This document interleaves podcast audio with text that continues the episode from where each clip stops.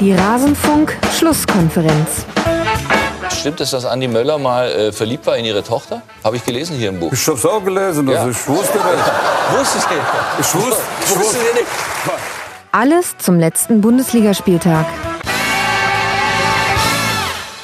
Ach ja, Dragoslav Stepanovic. Das waren schöne Zeiten. Und damit hallo und herzlich willkommen in der Rasenfunk-Schlusskonferenz in einer besonderen Ausgabe.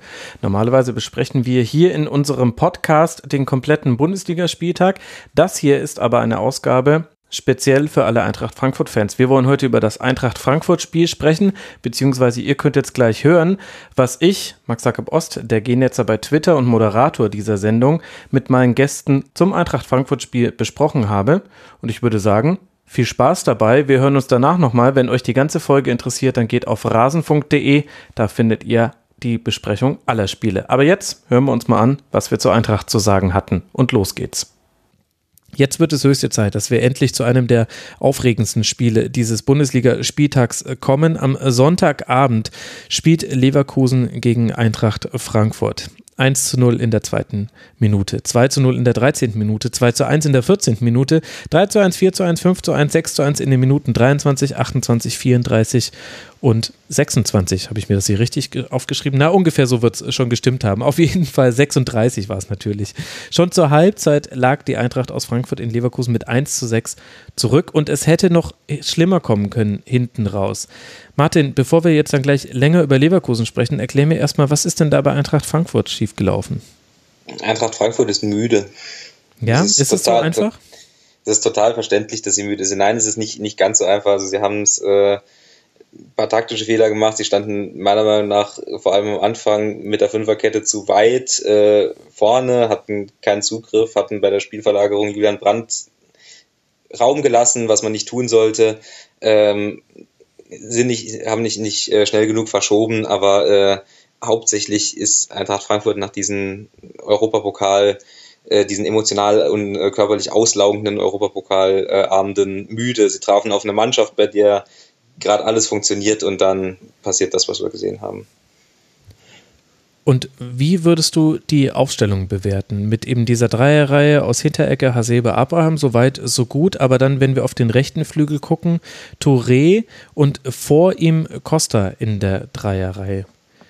Hat das nicht. funktioniert oder war das einer der Gründe bis zur Umstellung? Später hat dann Adi Hütter darauf reagiert, ja auch mit dem Doppelwechsel noch in der ersten Halbzeit. Aber ist das für dich auch ein taktischer hast du Grund gewesen? Hast du gerade gefragt, ob äh, eine, eine Abwehrformation bei sechs Toren, äh, Gegentoren in der ersten Halbzeit funktioniert hat? Nein, aber wenn wir, also die Frage, die ich eigentlich nicht stellen wollte, aber die damit so ein bisschen impliziert war, hat sich Adi Hütter vielleicht auch ein bisschen vercoacht? Denn bisher hat er ja eigentlich eher an den starken Eintracht Frankfurts und am Spielstil Eintracht Frankfurts festgehalten und in diesem Spiel jetzt, man möchte fast sagen ausgerechnet in diesem Spiel, verändert er so viel und es funktioniert gar nicht. Ja, also ich glaube, er musste halt äh, was verändern. Er weiß, äh, also was nur er weiß oder der, der Trainerstab von Frankfurt ist halt in welcher körperlichen Verfassung die, die Spieler nach diesem äh, Chelsea-Spiel sind. Vielleicht hat er abgewogen und hat gesagt, äh, vielleicht kann ich jetzt halt nicht mehr, nicht, mu- muss ich einen neuen Akzent setzen. Vielleicht probiere ich was aus, vielleicht überrasche ich Leverkusen damit auch äh, auf eine gewisse Art und Weise. Ähm, ja, ich, ich bin nicht, ge also ich glaube, dass die so in der Form noch nie zusammengespielt haben. Warum dann Jovic auch auf der, äh, auf der Bank sitzt, wie gesagt, ich weiß nicht, wie müde die sind. Ich weiß nicht, was die Muskulatur macht. Vielleicht hat er auch gar keine Chance. Vielleicht äh, saß er irgendwann äh, donnerstags oder freitags da und äh, hat sich gesagt, okay, der kann nicht mehr laufen, der äh, hat Krämpfe, bei dem riskiere ich einen Ausfall fürs Rückspiel Chelsea. Wie bastel ich mir aus dem, was mir zur Verfügung steht, eine, äh, eine Taktik gegen Leverkusen zusammen? Vielleicht hätte eine klar, also das ist jetzt halt äh, der schöne Nico Kovac-Spruch nach der Schlacht kann jeder General sein, wäre in dem Fall natürlich äh, äh, vielleicht die einfachere Taktik, die tiefer stehendere Taktik besser gewesen als das, was wir gesehen haben. Ich meine, da waren, also Leverkusen hat halt auch gnadenlos diesen Flügel überladen und es gab halt so viele von diesen kleinen Abstimmungsproblemen, die halt Leverkusen auch sofort immer bestraft hat. Also super Beispiel ist ja das 0 zu 1. Da lässt sich äh, Volland erst fallen und äh, zieht damit die ganze Fünferkette so ein bisschen raus. Die haben sehr hochgeschoben, hast du ja auch schon gesagt. Und dann geht er im entscheidenden Moment aber im Rücken des Spielers steil und bekommt dann direkt den Pass und dann ist der Rückraum, also der Rückraum war immer frei in diesem Spiel. Es war fürchterlich aus Sicht von Eintracht Frankfurt. Immer wenn ein Leverkusener an der Grundlinie stand, dann konnte er im Grunde blind in den Rückraum spielen, denn sowohl die Sechser Fernandes und Willems hatten da keinen guten Tag, als auch die anderen Mannschaftsteile. Also man staffelt sich ja da meistens so, dass einer am kurzen Pfosten dicht macht, einer lässt sich fallen, um die mögliche Rücklage irgendwie da den Schuss zu blocken. Selbst das hat irgendwie nicht funktioniert. Also Leverkusen hat da auch die Finger genau in die Wunden gelegt, die es auch gab. Aber es ist interessant zu sehen, weil es auch so ein bisschen was Neues ist. Zumindest kann ich mich jetzt nicht erinnern, dass Adi Hütte mal so sehr improvisiert hätte, nennen wir es jetzt mal improvisiert, wie in diesem Spiel und es ist halt grandios gescheitert. Ich hatte noch ganz kurz den Gedanken vor Anpfiff, ob Costa deswegen nach vorne geschoben ist, weil er vielleicht eine Manndeckung gegen Brand spielt. Da dachte ich mir, okay, das könnte funktionieren. Zweiter Gedanke war aber auch, na, vielleicht soll er auch so weit vorne spielen, weil er einfach nicht mehr so viel Akku hat, diese alleine diese langen Läufe immer zu machen. Also Kostic war ja auch weiter nach vorne gezogen, vielleicht aus diesem Grund ja, schwierige, schwierige Angelegenheit und sehr schmerzhafte Angelegenheit. Kevin, wie hast du es denn im Stadion erlebt? Jetzt mal noch kurz aus Frankfurter Perspektive. Ich war aus genau denselben Gründen ziemlich überrascht, aber würde es auch so wie Martin sehen, die sind echt müde. Also man hat das auch gemerkt, die waren auch mental nicht, nicht frisch genug, standen sehr oft zu weit weg von den Leverkusenern. Ähm, ich war auch, äh, wir haben uns auch angeguckt im Blog und, und ich dachte so, ha, Da Costa spielt so weit vorne, so zentral, interessant. Ähm, vielleicht, ja, ist es wirklich die ungewohnte, die ungewohnte Aufstellung gewesen, die es den Frankfurtern so schwer gemacht hat, die Zuordnung zu finden. Weil ganz oft hatte ich auch das Gefühl, dass dann in Offensivsituationen einfach auch Automatismen gefehlt haben. Und darauf ist natürlich Eintracht Frankfurt extrem, wie soll man das sagen, angewiesen. Ne? Also allzu oft siehst du ja immer dieselben Läufe bei Eintracht Frankfurt. Und heute fehlten halt Teile dieser Läufe. Und so ein Ante Rebic zum Beispiel wirkte, bis dann ähm, Jovic zum Beispiel reinkam, und ich glaube auch Gacinovic war auch nicht von Anfang an drauf. Ne? Nee, genau, kam auch. Ähm, bis, bis die kamen, wirkte Rebic total äh, fehl am Platz. Und irgendwie in der Luft hängen. Erst als die kam, kam auch bei ihm wieder so ein bisschen die Sicherheit und da merkst du aber auch erst, was es ausmacht, wenn du wirklich so neuralgische Punkte auflöst. Ob das dann auch die Außenbahn war, natürlich ähm, macht Kevin Volland das derzeit richtig, richtig gut und mhm. da fehlte vielleicht ein Danny da Costa auch als Gegenspieler. Ne? Ähm, ja, und dann legst du dir natürlich noch so ein, so ein tolles Ei selber rein, ne? Hinti Aminau, Grüße Basti. Ja gut, aber ähm, das war ja dann das 6-1, das war ja dann... Ja, das ist aber ja, das, das kommt dann noch dazu. Ne? Also mhm. Also das meine ich ja, das kommt dann noch dazu bei so einem Spiel. Und ähm, ich war sehr überrascht. Ich, ich, ich würde vielleicht sogar tatsächlich Max dir auch zustimmen, dass sich Adi Hütter da ein bisschen vercoacht hat.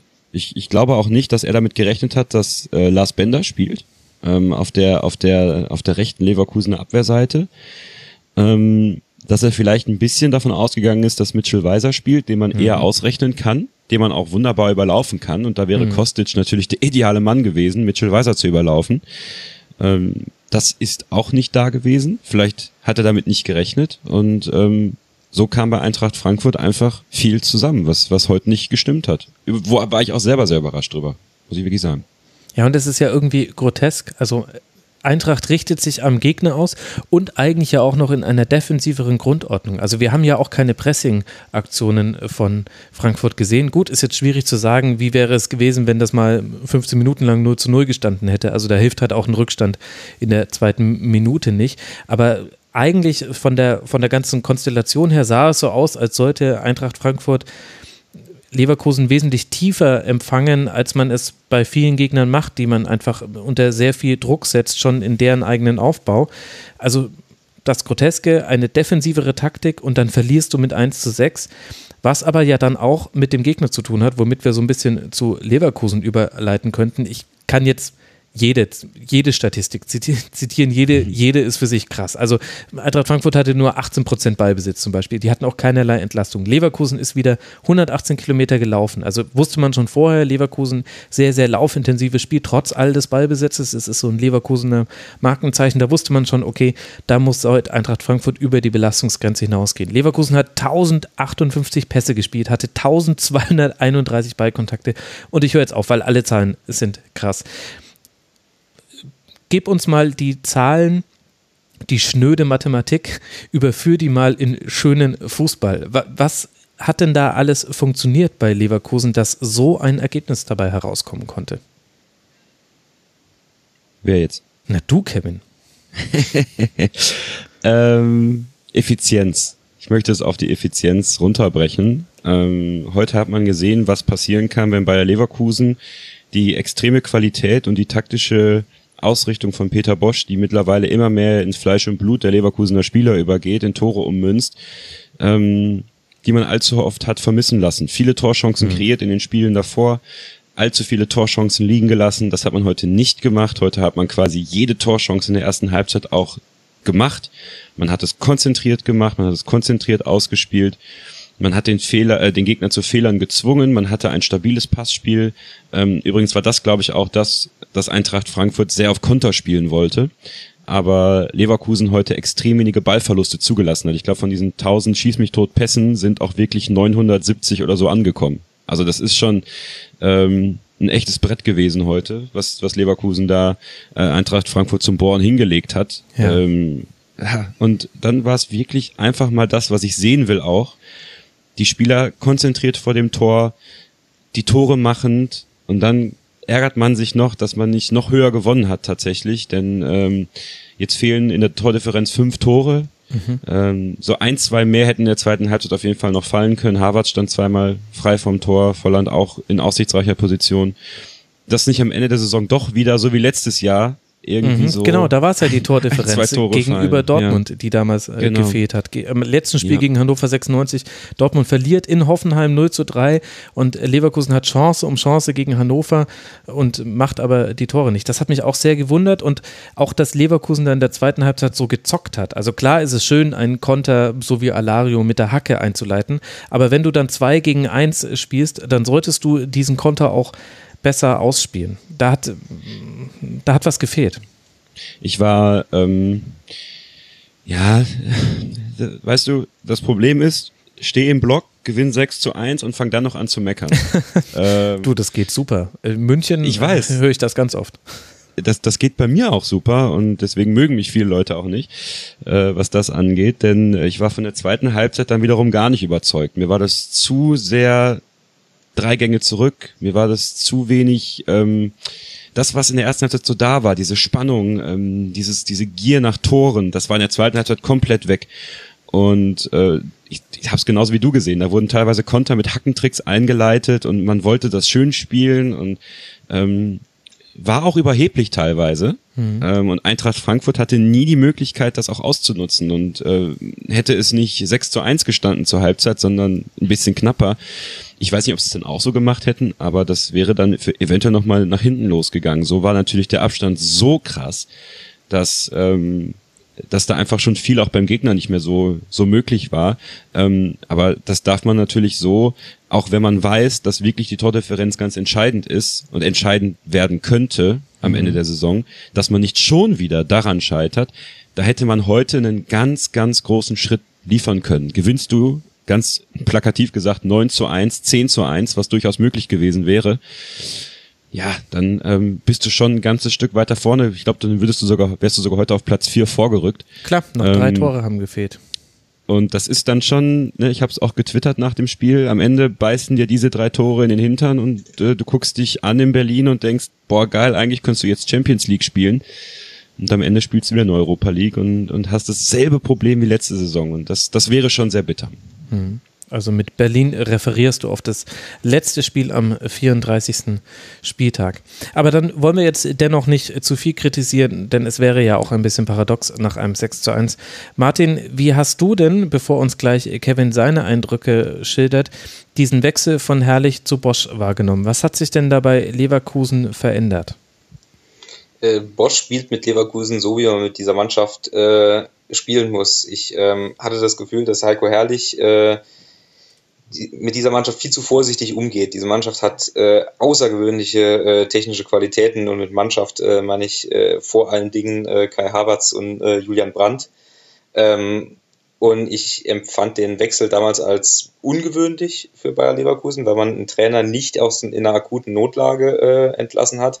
Als ich einen Moment darüber nachgedacht habe, fand ich es aber sehr, sehr folgerichtig, hm. weil wenn man sich als Beobachter, als außenstehender Beobachter äh, damit beschäftigt hat, sah man, dass diese, äh, diese Mannschaft ihr Potenzial nicht ausschöpft und dass das äh, daran liegt, dass, äh, dass die Stärke, die diese Mannschaft hat, nämlich offensiv, Ballbesitz, Technik, Chancen kreieren, ähm, auch Gegenpressing, was, was unter Roger Schmidt ja, ja mit mehr mit vielen Spielern, die damals schon da waren, funktioniert hat, dass das nicht passiert oder nicht so konsequent passiert. Ich glaube, dass Heiko Herrlich auch sehr, sehr oft Taktik, Formation, auch Spielstil gewechselt hat und man irgendwann nicht mehr genau wusste, wo will diese Mannschaft hin. Und als Peter Bosch dann kam, man weiß, was man kriegt, wenn äh, Peter Bosch kommt und das passt eins zu eins auf die Spieler, die er dort hat er hat, wenn, wenn, du, wenn du mehr ins Detail gehen möchtest, er, ich glaube, dass Herrlich mit Havertz und Brandt auf den Außen gespielt hat. Ich glaube, dass Bosch mit Havertz und Brandt, dass er sie beide mehr in die Mitte gezogen hat. Mhm. Dass vor allem Havertz nicht mehr außen spielt, wo, was er natürlich auch super kann, aber seine Stärke ist halt dort, wo er die ganzen Bälle kriegt. Äh, Julian Brandt ist auch ein guter Flügelspieler, war noch besser, wenn er mehr Feld um sich rum hat, wenn er äh, noch mehr Entscheidungen treffen kann, was man heute wieder gesehen hat, wo er einfach unfassbar gut ja. drin ist ähm, Wahnsinnsspieler. Ähm, ähm, und dass er eben dieser Mannschaft gibt, was sie braucht. Nämlich die merken ja, dass sie, dass sie technisch besser sind als viele Bundesligamannschaften, dass sie schneller Entscheidungen treffen können, dass sie Chancen kreieren können. Und wenn du dann ein Trainer bist, der das, der das befördert, der sagt, genau das will ich auch, äh, dann kommst du in, diese, in diesen Schwung, in dem Leverkusen gerade drin ist und auf den sie, glaube ich, auch äh, in der Führungsebene gehofft haben. Mhm. Vor allem auch das Tempo, in dem die Entscheidungen getroffen werden. Auch heute wieder ganz, ganz viele Ballweiterleitungen, also Pässe mit einem Kontakt kamen in dem Spiel fast alle an.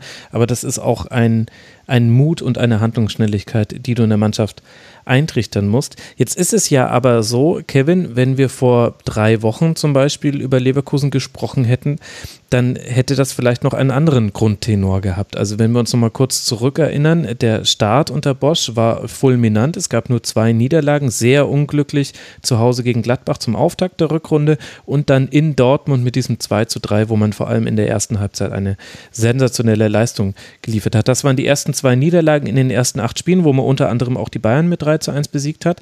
Aber dann gab es diese Phase von einem 1 zu 3 zu Hause gegen Werder, einem 1 zu 4 in Hoffenheim und einem 2 zu 4 zu Hause gegen Leipzig. Was ist denn in diesen Spielen schiefgelaufen oder ist das dann das, was Martin gesagt hat, man bekommt halt Peter Bosch Fußball und dann gehören vielleicht auch solche Phasen mit dazu? Also Peter Bosch hat äh, bereits jetzt in Leverkusen eine Entwicklung vorgenommen, die er nicht in Dortmund vornehmen konnte, weil er jetzt für das, was er auch verändert hat taktisch und mhm. auch in der Art und Weise, wie er die Spieler nimmt, wie er die Spieler aufgestellt hat, schon auch ähm, weiterentwickelt hat, schon jetzt weiterentwickelt hat.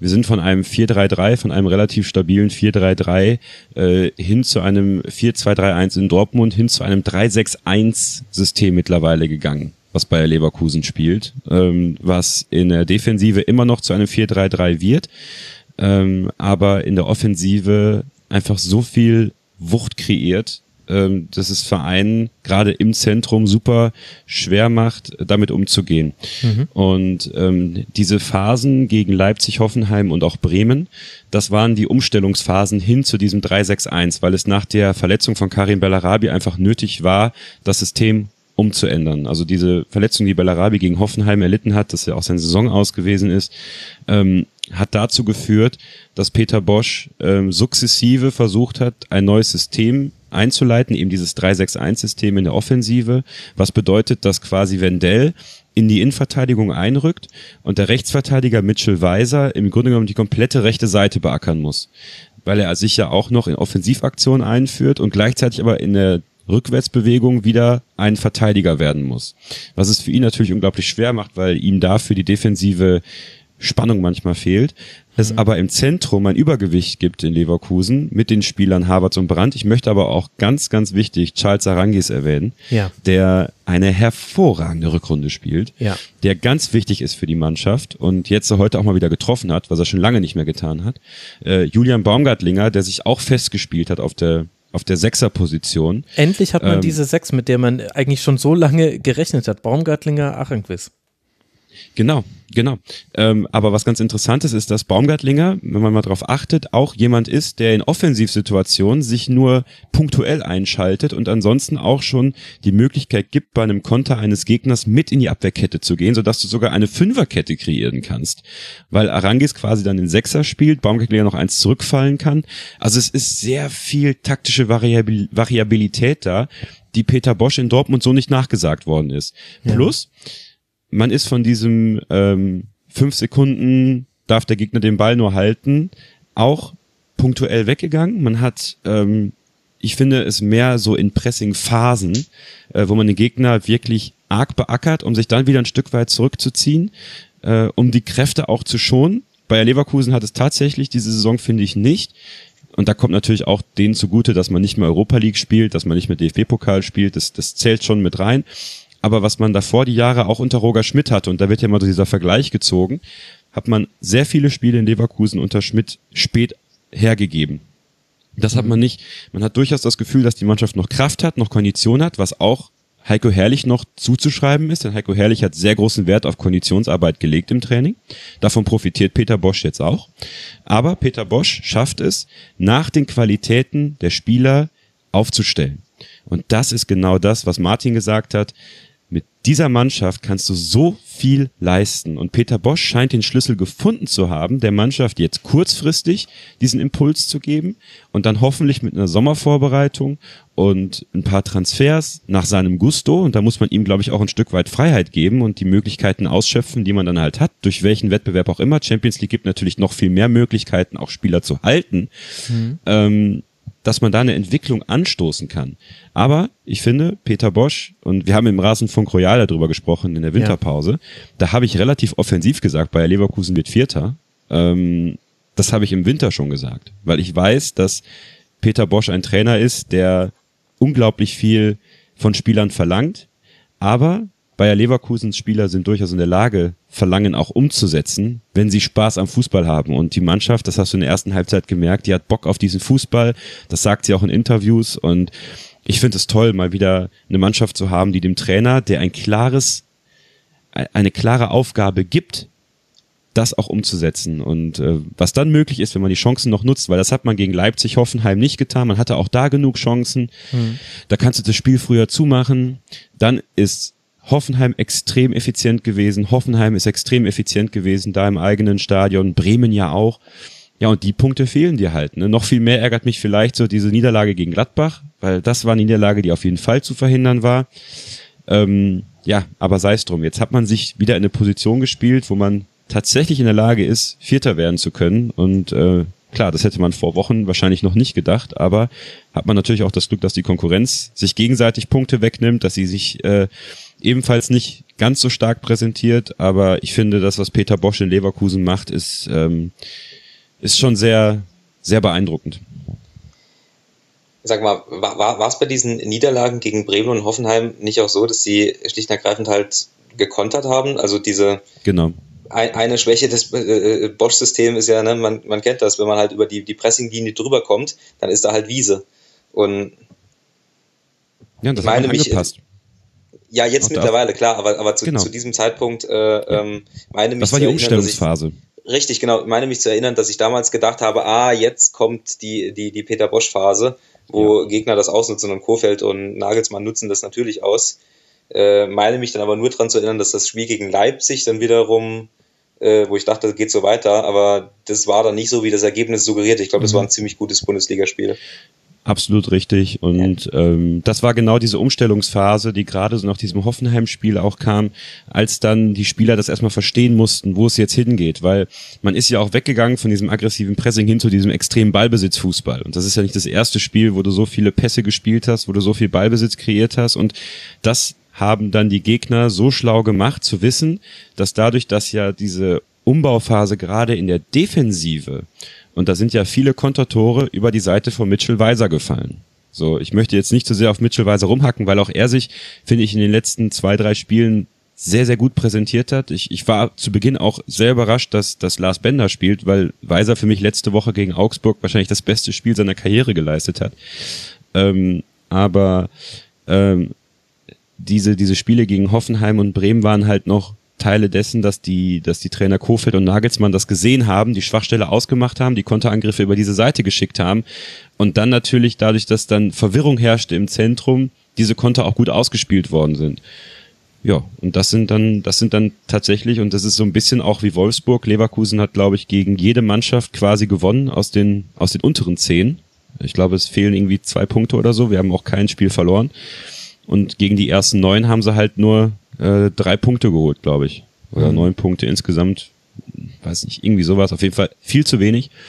Ähm, ja, aber das hat man umgestellt und, und gesehen und gemerkt und äh, ja, hat man sich auch ein bisschen geärgert vielleicht als, als Fan, dass dann Peter Bosch wieder so ein bisschen stur wirkte, auch in seiner personellen Wahl und wurde ja auch auf Paulinho angesprochen allzu häufig. Mhm, auch heute wieder nur sieben Minuten gespielt. Aber ähm, ich habe in der letzten, äh, ich mache ja auch die, die Werkskantine am Wasserturm äh, mhm. äh, auf meinsportpodcast.de, kleine Werbung. Ähm, da haben wir dann drüber gesprochen, äh, das ein bisschen versucht umzudrehen, anders zu sehen, dass Peter Bosch einfach ein Trainer ist, der sehr viel Vertrauen in die Mannschaft hat, die, die gerade sein System am besten umsetzt. Und vielleicht ist Paulinho einfach für ihn nicht da, wo er sein müsste, um das so umzusetzen, dass das wirklich funktioniert. Vielleicht würde es auch anders aussehen, würden wir tatsächlich noch auf zwei oder drei Hochzeiten tanzen. Hm. Dass er da mehr rotieren würde, weil im Endeffekt hat jetzt keiner eine Ausrede, das nicht Woche für Woche leisten zu können, weil unter der Woche kein Spiel zu tun ist. Ähm, auch Kevin Volland. Ähm, ich finde, Jetzt gerade merkt man, dass Lukas Alario durchaus in das Spielsystem von Peter Bosch passt, wo ich selber so ein bisschen gehadert habe, ob das wirklich funktionieren kann. Kevin Volland spielt auf Außen fast besser als im Zentrum. Also äh, die diese er rackert ja unglaublich viel während mhm. des Spiels und der nimmt auch dem Linksverteidiger quasi Wendell Arbeit ab, weil er sich sehr zurückfallen lässt und auch defensiv Arbeit leistet. Hat Leon Bailey auch gemacht. Muss man Leon Bailey wirklich mal auch zugute halten, dass er sehr viel defensiv mitgearbeitet hat. Und Kevin Volland hat einfach dieses, der, der, der lebt diese Außenposition einfach perfekt. Das gibt Alario Möglichkeiten im Zentrum zu wuseln und, und wie du schon sagst, Max, heute war der Rückraum immer frei. Mhm. Und bei dem Tor von Alario stand Kai Havertz total blank. Ich denk so, Kevin, spiel den Rückraum, spiel den Rückraum. Und er spielt diesen derben Pass auf Alario und, und der steht genau der richtig. Okay. Und der war dann auch okay. Aber ähm, es ist äh, ich, ich finde Bayer Leverkusen extrem faszinierend zurzeit und ich finde auch die Entwicklung, ja. die, die Peter Bosch auch macht, ähm, extrem faszinierend in der Art und Weise, wie er sich auch gibt und, und auch ähm, redet und handelt. Ich glaube, er hat wirklich gelernt aus dem, was in Dortmund passiert ist. Ich traue dem Ganzen noch nicht so ganz, muss ich sagen. Also für diese Saison sieht das alles wunderbar aus und ich kann auch total die Euphorie verstehen. Ich sehe aber zwei Probleme, die immer noch da sind. Und da kann ich mich zum Teil auch auf Spiele stützen, die ich gesehen habe. Das eine, das eine Problem ist auch auf dieses 361, das ist ja so asymmetrisch, man könnte es auch anders notieren, man könnte auch sagen, na, aber ist jetzt egal, wie wir das benennen, auch darauf werden sich die Gegner einstellen und auf diese Überzahl, die da vor allem auf dem linken Leverkusener Flügel regelmäßig im Spielaufbau besteht und auf die in die Halträume nachrückenden Spieler, das ist möglich, das zu verteidigen. Da haben sich jetzt auch manche Gegner nicht ganz perfekt gegen verhalten. Das ist das eine. Also sprich, es wird nicht reichen, jetzt einmal das System angepasst zu haben, um nicht anfällig für Konter zu sein und dennoch eine Überzahl vorne drin zu schaffen. Ich habe sogar drei Punkte, fällt mir gerade auf. Der zweite ist, dass das System auf einem sehr, sehr hohen Lauf Einsatz basiert und der auch wichtig ist. Und da sind aber auch viele Läufe mit dabei, die man quasi gar nicht so mitbekommt. Also äh, das sind nicht immer nur die, die am Ball sind, sondern da wird einfach viel verschoben und viele Räume werden quasi aufgelaufen. Das ist sehr, sehr laufintensiv. Das wird für die Saison vermutlich gut gehen. Nächste Saison ist das eine andere Thematik. Und dann finde ich, gibt es aber noch ein drittes Thema und das hört sich jetzt grotesk an nach einem 6 zu 1. Aber wenn ich mir zum Beispiel angucke, die Spiele nach dieser Phase, gegen Werder verloren, gegen Hoffenheim verloren, gegen Leipzig verloren, gegen alle gute Chancen gehabt, hinten aber auch ein bisschen äh, zu viel Treffer zugelassen und dann unglücklich verloren. Und dann kommt das Auswärtsspiel in Stuttgart. Gute Partie gemacht, aber entscheidendes Tor durch einen Strafstoß, den Castro damals äh, verursacht hat am Strafraumeck. Dann Heimspiel gegen Nürnberg. Gutes Spiel gemacht, aber bis zum 1 zu 0 nach Goal Control, das war ein Kopfball nach Eckball, glaube ich, von Alario stand das sehr, sehr lange 0 zu 0. Ich glaube, bis zur 75. Minute. Und dieses Augsburg-Spiel, das war wunderbar herausgespielt. Augsburg da aber auch ähm, aufgetreten wie die Scheintoten äh, in Walking Dead oder was auch immer man da als Vergleich heranziehen möchte. Ich habe das Gefühl, dass wenn Leverkusen ein Spiel hat, bei dem man 1 zu 0 in Führung geht und dann mit so ein bisschen Rückenwind Angriffswelle und Angriffswelle rollen lassen kann, dass Leverkusen gerade in einer Situation ist, dass es diese Spiele gewinnt. Ich habe aber noch Zweifel, ob die Qualität in, in den Torabschlüssen hoch genug ist, dass das dauerhaft sich tragen kann. Und bisher ist Leverkusen eine Mannschaft der Extreme. 17 Siege, drei Unentschieden, zwölf Niederlagen. Steckt natürlich auch noch Heiko Herrlich drin, alles klar. Aber äh, nur drei Unentschieden. Also sprich, Leverkusen ist, hat eigentlich immer noch das alte Leverkusener Problem der fehlenden Mitte. Es gibt den Ausschlag ins Gute und den Ausschlag ins Schlechte. Und ich bin ehrlich gesagt noch nicht ganz überzeugt, dass das sich jetzt, wenn man jetzt auch mal über diese Saison hinausdenkt, länger trägt. Also noch ein bisschen ex. Entschuldigung. Magst du oder soll ich? Mach du. Ich würde nur, nur ganz kurz einwerfen, also die, wenn du das Spiel gegen Stuttgart als äh, Beispiel anführst, das habe ich auch gesehen, da sprach Peter Bosch äh, danach ja wirklich sehr überzeugt davon, dass das Teil des Plans gewesen sei, so vorsichtig äh, aufzutreten. Und ähm, weiß ich nicht, ob man, ob er nach dem Spiel einfach nur die für ihn genehme äh, Interpretation gewählt hat. Aber da hatte ich beim welches Spiel über 90 Minuten gesehen habe, schon den Eindruck, dass sie da sehr kontrolliert auftreten wollen, dass sie da aus irgendwelchen, aus welchen Gründen auch immer sehr viel Respekt vor Stuttgarter Kontern hatten und da viel tiefer standen, als es jetzt zum Beispiel in, in vergangenen Spielen äh, gemacht haben. Mhm. Also ich weiß nicht, ob das das Spiel gerade als, als Beispiel taugt, sondern das habe ich, als ich es gesehen habe, tatsächlich eher so als als äh, ah okay, Peter Bosch kann auch seriös abgeheftet. Handbremse, okay. Mhm. Okay, wo fange ich an? ähm, Erstmal möchte ich widersprechen. Ich fand das Spiel beim VfB Stuttgart war das schlechteste Spiel unter Peter Bosch, neben dem Pokalspiel ja. in Heidenheim. Ähm, es hat mir überhaupt nicht gefallen. Das ist eigentlich auch so ein bisschen der Grundtenor innerhalb dessen, was ich so in meiner äh, Twitter-Bubble bei Bayern 04 habe. Ähm, das fand ich auch nicht seriös. Das fand ich einfach nur ängstlich und unnötig spannend gemacht. Ähm, zweitens, äh, ja, es ist durchaus eine berechtigte Frage, die Qualität der Torabschlüsse ähm, zu hinterfragen. Ist auch das, was ich meinte. Heute hat man diese Torabschlüsse gut gewählt, gut genutzt, mhm. aber allzu oft auch liegen gelassen. Ne? Also genau. Also da stimme ich dir vollkommen zu und da liegt es auch so ein bisschen daran, was man im Sommer auf dem Transfermarkt macht. Ne? Also ich glaube, für diese Saison tatsächlich ähm, ist das Maximum soweit rausgeholt und egal was es am Ende wird, das ist das Verdiente am Ende für Bayer Leverkusen. Ähm, aber ja, für das, was nächste Saison kommt, ist es dann ganz wichtig, das hatte ich auch gerade auch gesagt, ähm, was man dazu holt, was man vielleicht abgibt, ähm, inwiefern man Peter Bosch auch die Freiheit lässt, Spieler sich auszusuchen, auszugucken, die man in dieses System ziehen kann, was er dann hoffentlich im nächsten Jahr auch noch schrittweise anpasst, um ähm, dem entgegenzutreten, was Gegner dann bringen. Ne? Das mhm. liegt dann auch wieder an ihm und an seinem an, an, an seiner Arbeit, das, das tatsächlich hinzubekommen. Und ich, ich hoffe ja, dass, dass er daran weitermacht, was er jetzt äh, so angefangen hat. Dann dein zweiter. Das, das die Laufintensität der ja. Spiele.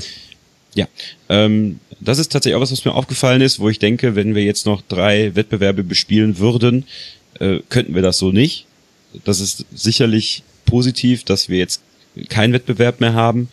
Äh, wo wir noch hin müssen, nicht so wie Eintracht Frankfurt und ähm, auch Eintracht Frankfurt hat ein sehr laufintensives Spiel. Wozu das führen kann, sieht man dann jetzt. Ne? Genau. Nämlich müde Beine Richtung Saisonfinale. Und auch da muss Peter Bosch die Balance finden. Ähm, Balance ist ein ganz, ganz, ganz, ganz wichtiges Thema für mich in Leverkusen. War es unter Roger Schmidt, war es auch unter Heiko Herrlich schon. Ähm, und ich gebe dir noch eine krassere Statistik. Unter Peter, Peter Bosch gab es noch kein Unentschieden. Ne? Mhm, ich glaube, das genau, sind jetzt ja. zehn Siege und sechs Niederlagen. Ähm, Nee, kann ja gar nicht. Aber so um den Dreh. Keine Ahnung. Auf jeden Fall, ne? Nur Siege und Niederlagen. Zehn ja Siege auch- und fünf Niederlagen waren es. Ja, Genau. siehste, habe ich eine, eine Niederlage unterschlagen. Oder eine drüber draufgelegt. Draufgerechnet. Ähm, draufgerechnet. Ähm, das ist ganz wichtig. Und das muss dann nächste Saison funktionieren. Äh, um dann auch, äh, sag ich mal, mittelfristig, vielleicht sogar langfristig, obwohl ich ähm, fast schon befürchte, äh, äh, ja, dass man dann entweder ähm, wirklich, wirklich was reißt oder dass das irgendwie komplett nach hinten losgeht. Ich, aber wie gesagt, das wird sich zeigen. Ne? Ich, ähm, ich, wie soll ich das sagen? Ich höre bei dir immer so einen sehr kritischen Unterton raus. Naja, so ein bisschen angeht. muss ich jetzt hier natürlich auch in der Moderatorenrolle gucken, dass wir nicht nur, nicht nur euphorisch jetzt nach dem 6 zu 1 das bewerten und deswegen gebe ich da auch manchmal vielleicht auch einen Kontrapunkt, der nicht mit meiner persönlichen Meinung konkurrent ist. Das kennen die Hörerinnen und Hörer aus dem Rasenfunk Aber- auch schon. Aber grundsätzlich Aber- habe aber- ich schon ein bestehendes Misstrauen gegenüber Leverkusen aus der Vergangenheit gelernt. Ja, zu Recht. Aber sagt mal, wenn wir schon in die Zukunft blicken, äh, müssen wir da nicht die Frage stellen, schlicht ob Havertz und Brandt bleiben? Also Kai Havertz bleibt noch mindestens ein Jahr, würde ich denken. Ich glaube nicht, dass er im Sommer den Verein verlässt. Vor allem nicht, wenn wir Champions League spielen sollten. Das ist ein ganz wichtiger Punkt. Bei Julian Brandt bin ich mir da nicht so sicher. Ähm, ich weiß nicht, ob er sich in Gefahr, also für mich wäre es für ihn nicht gut, zu Borussia Dortmund zu gehen. Ich sehe ihn eher bei Bayern München. Ich ganz persönlich sehe ihn eher mit Kai Havertz bei Bayern München. Auf Dauer.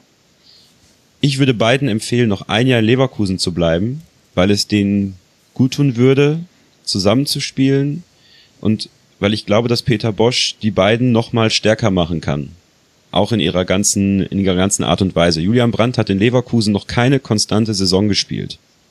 Wo man sagt, leistungstechnisch ist er so weit, dass er eine ganze Saison überzeugt hat. Nun ist er natürlich auch schon lange dabei. Ähm, und ich weiß, dass er vielleicht jetzt den Weg finden will, woanders hinzugehen. Es hängt viel von diesen beiden Spielen. Es hängt aber auch an Arangis. Ne? Bleibt Arangis über den Sommer hinweg? Lässt man den Vertrag auslaufen, weil verlängern wird er wohl nicht. Will man aber vielleicht das Geld einnehmen, die acht Millionen, die kolportiert werden, nach Brasilien? Ähm, wenn man den Kader so zusammenhalten kann, ein paar Ergänzungsspieler austauschen kann, vielleicht noch ein paar Perspektivspieler dazuholen kann, aber eben diesen, dieses Zentrum aus Arangis, Brandt und Havertz halten kann. Und das ist ganz, ganz wichtig. Also, Martin, ich habe ein bisschen Angst davor, dass, dass eben vielleicht doch Havertz und Brandt gehen und Arangis noch geht. Dann, dann weiß ich nicht, äh, äh, ob ich so entspannt dann hier im, im Sessel sitze. Ja? Also das, das, also das ist für mich, ich, ihr seid beide bei Bayer Leverkusen ein bisschen tiefer drin, aber es ist für mich die, die absolut entscheidende Frage, weil ich finde, dass diese beiden Spieler aus der Mannschaft herausragen. Ja, ich Ja. mag auch äh, Charles Arangis, aber Kai Havertz ist äh, meiner Meinung nach ein äh, Generation, ein Generationstalent, das deutschen Fußball die nächsten Jahre prägen wird was, also sieht man, wenn man ein bisschen Ahnung hat, wenn man ihn sieht, aber der ist jetzt, äh, ich habe gerade äh, seine Statistik nochmal aufgerufen, er ist 19 Jahre alt, er hat 103 Bundesligaspiele, hat in dieser Saison äh, äh, 15 Tore gemacht. Es ist, ähm, und allein die Ballannahme vom 1-0, also der ist, der ist einfach gut und er ist 19, er hat das Potenzial, noch besser zu werden. Also ich formuliere es mal vorsichtig, wäre ich der FC Bayern, ich würde mich um diesen Spieler bemühen. Also bei Kai Havertz ist es meiner Meinung nach keine Frage, dass er irgendwann ganz oben landen wird. Ähm, Julian Brandt ähm, hat jetzt vor allem unter Peter Bosch eine, eine irre Entwicklung gemacht. Bei, bei Julian Brandt sah man schon immer, dass da potenziell irgendwie mehr geht. Ähm, du hast recht, das äh, Argument, das Gegenargument bei ihm ist immer seine Inkonstanz. Ähm, das macht ihn auch schon seit Jahr und Tag irgendwie so zum Gesprächsthema auf den berühmten äh, Fluren des FC Bayern. Ich kann mich an eine, eine Zeit erinnern, vor zwei Jahren war das so, da hieß es, dass äh, äh, Jonathan Tarr und, und Julian Brandt sich schon Wohnungen in München anschauen. Äh, dann hieß es irgendwann, statt Tarr hätte man sich dann doch lieber für diesen, diesen Schrank aus Hoffenheim entschieden. Und aber Julian Brandt hat man, jedenfalls was man so hört beim FC Bayern, irgendwie nie so der war immer in so einem Schwebezustand. Man hat immer gewartet, wird er jetzt noch besser? Wird er jetzt noch besser? Können wir, können wir den holen? Können wir den holen? Der letzte Wasserstand ist irgendwie, er tendiert nach Dortmund. Ähm, nachdem, so wie er heute gespielt hat oder wie er auch gegen Dortmund gespielt hat, will ich mir das vielleicht nochmal überlegen. Also ich finde, dass diese beiden Spieler vorne in der Offensive einen wahnsinnigen Unterschied machen. Die Brand heute, wenn du gesehen hast, wie, wie we ich habe es schon gesagt, wie wenig Zeit er braucht, um eine Entscheidung äh, zu treffen, wie stark er am Ball ist, ähm, das erinnert mich in, äh, ich muss ganz vorsichtig sein, in abgeschwächter, ganz abgeschwächter äh, Version ein bisschen an Kevin De Bruyne, der das auch kann, diese, diese Offensivaktionen sowohl durch den Pass als auch durch ein Dribbling, als auch äh, bei welchem Tor war das, wo er einen Ball durchlässt ähm, zu. Mhm. Also wenn, wenn, wenn der drin ist, wenn der im Flow ist, hat er ein Wahnsinnsrepertoire, äh, wo ich mir auch als Topverein denke, um den muss ich, muss ich mich bemühen. Und in der Situation frage ich mich halt, oh, ich weiß ich nicht, ob Leverkusen die Argumente hat, um die beiden zu halten. Also ich, ich, ich, also ganz ehrlich, wenn, wenn der FC Bayern München 100 Millionen für Kai Havertz zahlt, würde ich überlegen. Äh, und ansonsten ist es einfach so, dass wenn der Spieler generell erstmal bereit ist zu bleiben, warum soll man ihn dann abgeben? So, wenn er sagt, okay, ich, ich bleib noch ein Jahr, Na, denn- dann ist das gut, natürlich- dann selber noch 20. Klar. Natürlich, natürlich werden die dir niemals abgeben, klar, aber die Frage ist halt, ähm, was, was, was er will und wie stark die Kräfte sind, die dann halt eben an so, solchen Spielern zerren. Die Vergangenheit zeigte, dass es dann doch eher selten ist, dass, dass Spieler bleiben. Es gibt ein paar Ausnahmen, Ante Rebic zum Beispiel, das ja noch in Frankfurt spielt, ist auch, finde ich, äh, faszinierend. Ähm, aber so wie ich dieses Geschäft kenne und so wie Havertz und Brandt jetzt vor allem die letzten Spiele spielen, Du, Also versteh es mich wird nicht falsch. Also ja die sehr werden damit, gehen. es wird ja sehr damit zusammenhängen, ob man jetzt die Champions League erreicht. Aber soll ich euch noch Ja. was sagen, was für mich bei Leverkusen noch mit dazu kommt?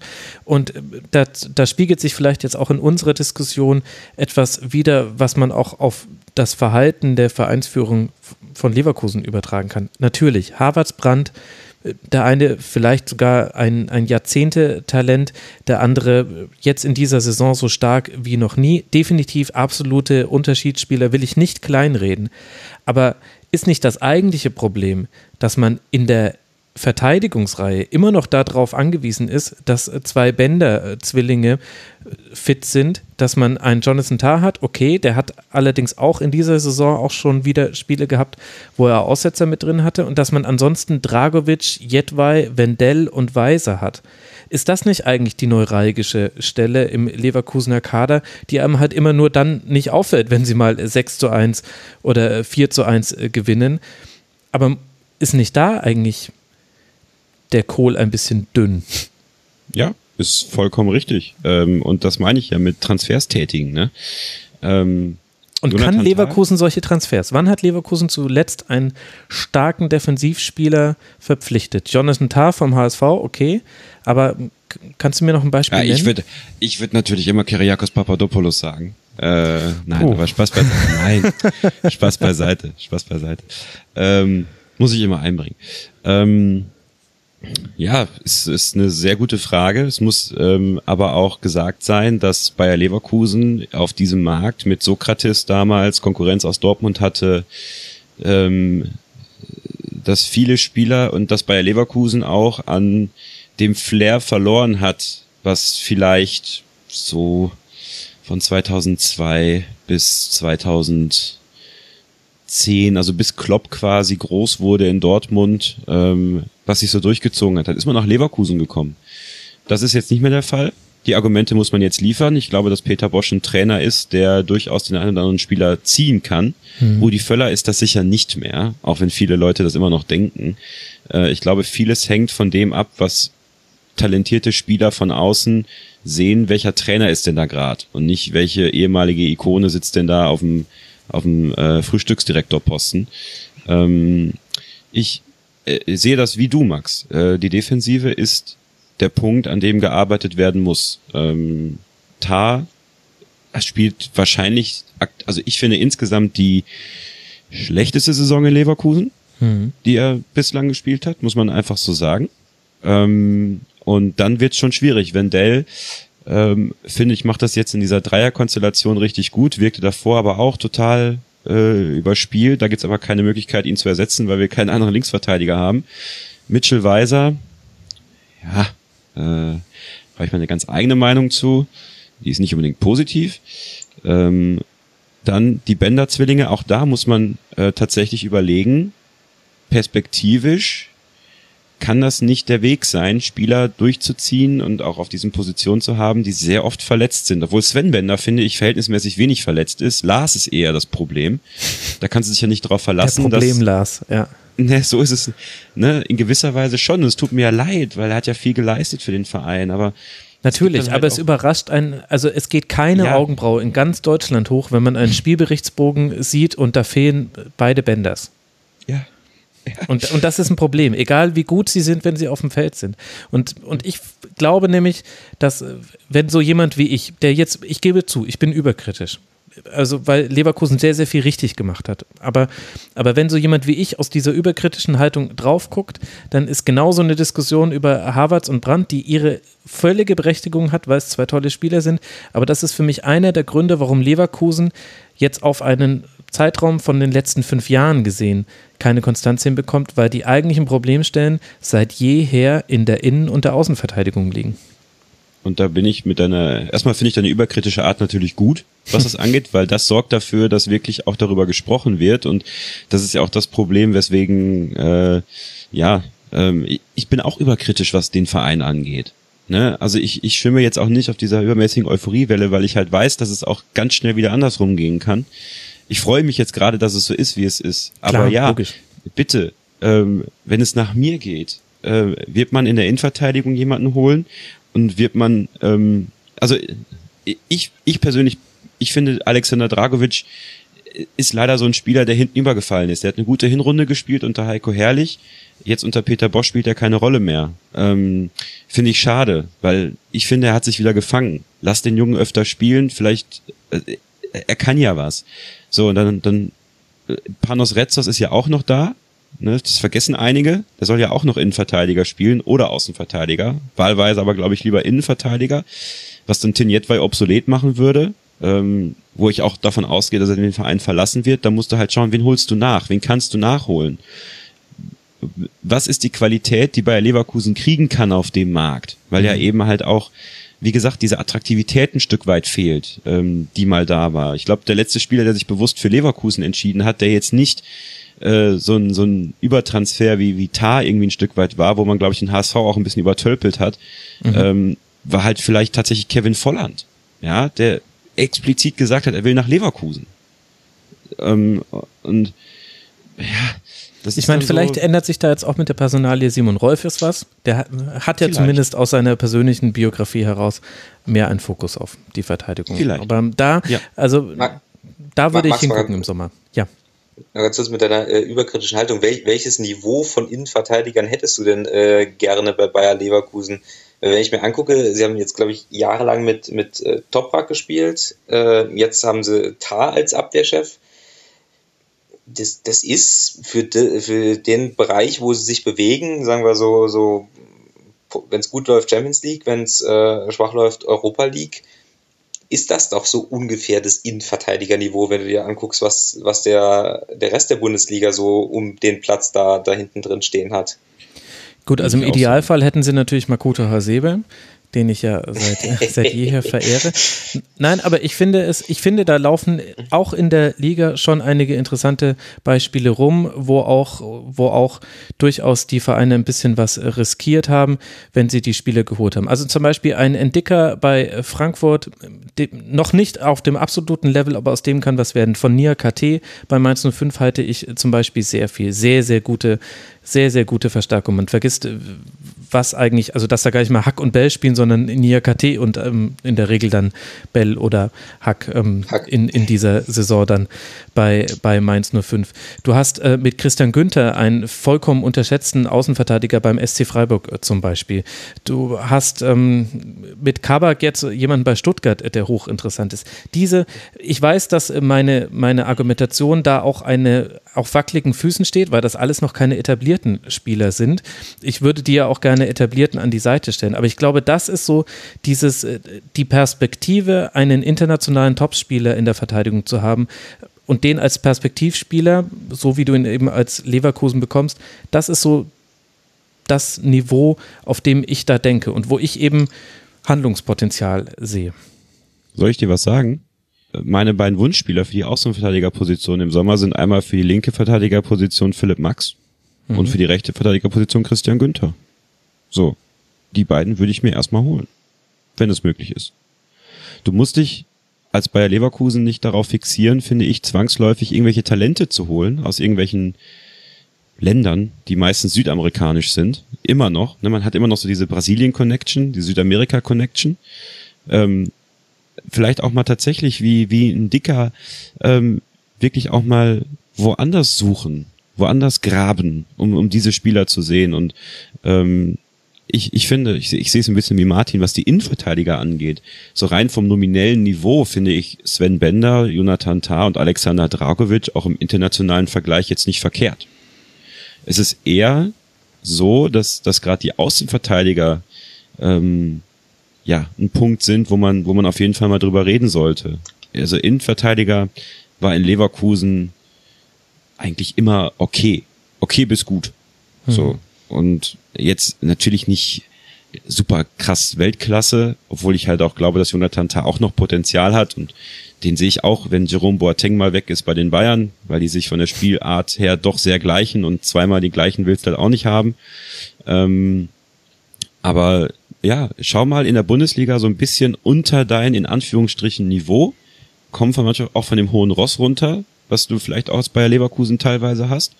Und dann wirst du sehen, es gibt viele, viele Perlen in der Bundesliga auf den Positionen, wo man sagen Absolut. kann, oh, warum nicht? Lazaro, Aaron bei, bei äh, Mainz 05.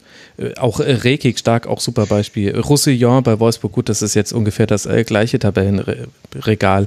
Aber da gibt es echt einige, die auch ein bisschen mehr Risiko gegangen sind, was mir bei Leverkusen fehlt. Aber vielleicht, ich wollte jetzt eigentlich auch gar nicht, also ich wollte zum einen jetzt nicht alles schlecht reden, aber das habe ich jetzt, glaube ich, häufig genug gesagt, das ist hoffentlich angekommen da draußen. Und zum anderen müssen wir jetzt ja nicht die Kaderplanung fürs nächste Jahr machen. Aber vielleicht haben wir jetzt dann ganz gut, finde ich, das eingeordnet, was, also die Bosch-Transformation haben wir jetzt eingeordnet, die es gab in der Saison. Und gleichzeitig aber finde ich auch so ein bisschen jetzt nicht die Luft aus diesem 6 zu 1 gelassen, aber das in so einen größeren Kontext gestellt, in dem man jetzt nicht nur rosa-rot sieht, sondern auch versucht, ähm, mal äh, grau zu sehen und dann ist wahrscheinlich die Mitte dann genau das, was dann ungefähr auf Leverkusen zutreffen wird. Ich bin eigentlich ganz zufrieden jetzt mit dem, was wir besprochen haben, bevor wir jetzt irgendwie die halbe Bundesliga zu Leverkusen transferieren. Lassen wir das an der Stelle stehen und schauen halt erstmal, wo Leverkusen rauskommt. Es gibt jetzt noch ein Heimspiel zu Hause gegen Schalke 04 und dann reist man nach Berlin, während der Gegner Eintracht Frankfurt, über den haben wir auch ganz am Anfang dieses Segments gesprochen, jetzt dann nach London reist zu Chelsea und dann zu Hause Mainz 05 empfängt und dann wird man diese Saison ja irgendwie noch rumbringen und äh, vielleicht ja doch noch irgendwie vergolden, auch wenn die Gefahr jetzt gerade sehr akut ist, äh, dass das noch ein bitteres Aufwachen geben könnte für Eintracht Frankfurt. Ich mache auch ein deswegen ein bisschen Tempo, weil wir ja noch immer zwei Spiele haben, über die wir noch sprechen wollen und wir sind jetzt schon im Sonntag angelangt, meine lieben Herrschaften. Ich hatte euch versprochen, dass es kürzer wird. Hm. Gut, dann reden wir jetzt über Freiburg äh, gegen äh, Fortuna Düsseldorf. Und ich zitiere hier den Hörer Pischti aus dem Forum unter mitmachen.rasen.de hat er dieses äh, Spiel folgendermaßen beschrieben und vielleicht ist das dann auch die Steilvorlage für uns, es etwas kürzer zu halten in seiner Besprechung. Er schreibt, ein sehr öder Sommerkick zweier desinteressierter Mannschaften. Nur der Schiedsrichter wollte Farbe und Emotionen reinbringen. Dass der SC noch zu, zu zehnt noch weniger macht, wenn die Gastmannschaft nicht gestalten kann, führte zur langweiligsten zweiten Halbzeit, die ich je im Stadion erlebt habe. Martin, was hast du dazu zu ergänzen? So, und das war er, der Teil aus der Rasenfunk-Schlusskonferenz zu Eintracht Frankfurt. Wie gesagt, wenn euch alle Spiele interessieren, dann geht doch mal auf rasenfunk.de. Da findet ihr unsere ganze Spieltagsbesprechung und noch viel mehr. Wir sprechen auch immer wieder über europäische Top-Ligen. Wir sprechen über zeitlose Themen des Fußballs. Hört mal rein im Rasenfunk. Ansonsten hören wir uns sehr gerne wieder, wenn ihr mögt, hier an diesem Ort und an dieser Stelle dann wieder zur Eintracht Frankfurt. Macht's gut. Ciao.